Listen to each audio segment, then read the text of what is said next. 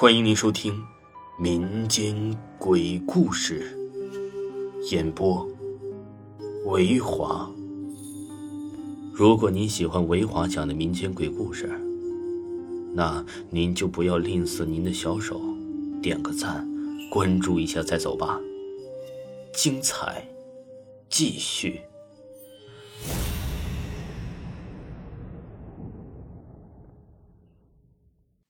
岳母。终于住到我家里了，我选择了方圆一公里之内呀条件最好的饭店，为老人是接风洗尘。我盼望这一天，整整盼望了五个星期。这五个星期呀，在我看来，简直比五年还要漫长。岳父的突然去世让我精神恍惚一月有余。岳父走的爽气，他没有留下任何人踏前伺奉的机会，但岳父啊，又是有条有理的。在他去世的当天，家人才发现他不知什么时候把自己的标准像和生平简历等悼念用得着的物件早就端正好了。岳父岳母的拍档应该将近五十五年了吧？因为我的妻子啊已经年届五十有三了，但岳父的离去，岳母是否悲痛，我不得而知。岳母的表情中没有明确的答案。岳母居住的环境，我实在不能恭维。五十多年的老新村，五十多年的老乡邻，各种滋味简直是一言难尽。房屋都翻建过了，但张家、李家短的热闹，热情依旧，这是好的一面。使我无法忍受的是陈规陋习，犹如盘丝洞里的蜘蛛网，一旦坠入，那真是剪不断，理还乱。悼念故人要做五七守孝，要酒肉饭菜供奉。要香烛念经招魂，要放火烧那屋子、家具、钱物等，让故人呢在另一个时段里过的是幸福生活。岳母的党龄比我的妻子年龄还长，但岳母还是摆脱不了金钱相邻的策划指教。岳母终于适应潮流，与岳父的遗像又相伴了五七三十五天，这可难为我两个舅子了。两个人呢轮流陪母亲值夜，这更难为我妻子了。每天呢要为母亲送饭不说，还被那可怕的口水绑架，违背心愿的参加了部分的迷信活动。因为在那个环境里，几乎众口一词的五七最后一天必须女儿操办。妻子与我一样都是坚定的唯物主义者。我明白，妻子在这里稍稍的让步，绝不是信仰的让步，而是亲情的让步。我的不迷信在于我认同陈云的“不为上，不为书，只为实”的信条。我的不迷信在于我明白不能把未知世界通通归于迷信的领域。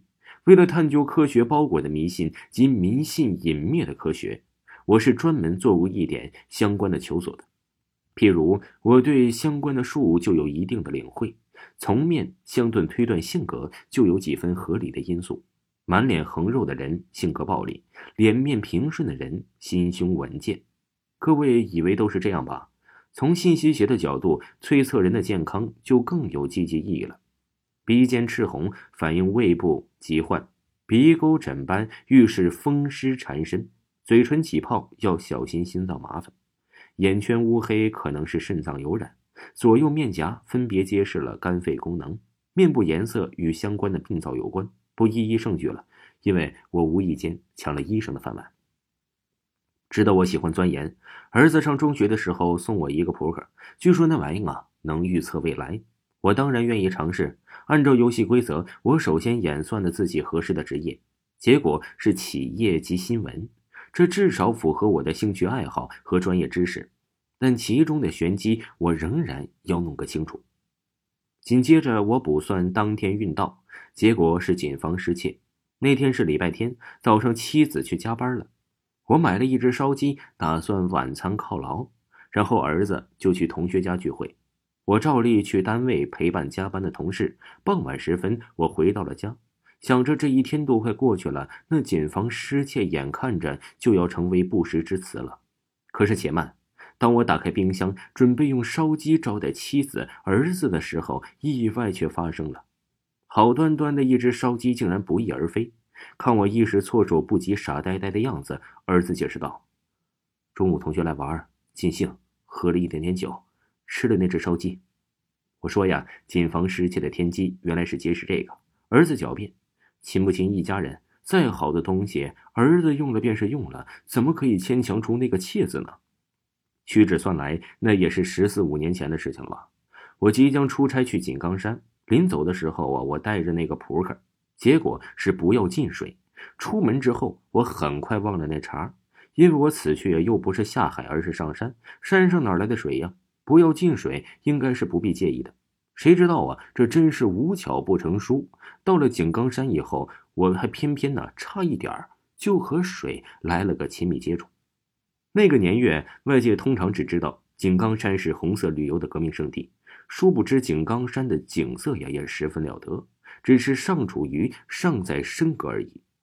公干结束后，东道主安排参观八角楼、黄洋界等等知识景点，还刻意啊邀请大伙到龙潭瀑布另开眼界。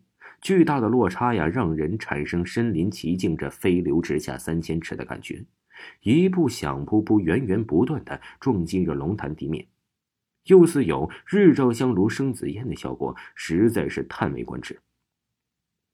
就在这时啊，不好，有人滑坡了！不知道是谁发出了尖叫声，但看高处的岩石上，确实是有人站立不稳，开始往下溜坡。启动的不是很快，但溜坡者由于没有任何救命稻草可抓，只能两手胡乱挥舞，谁抓得紧？这溜坡者出营的朋友连锁反应，一个一个的都向下出溜，出溜的队伍不断的壮大，最后啊，几十号人犹如下饺子一样，全部全部的扑通扑通的都下了龙潭，一锅烩了。我意外的幸运，我没有受到株连，我没有落入龙潭，我逃过了一劫。但过后仔细想来，这究竟是福还是祸呢？这究竟是命运还是什么呢？我终于呀，因工作繁忙，没有深入的研究下去。我因此对那扑克的认知，至今呢还是门外汉。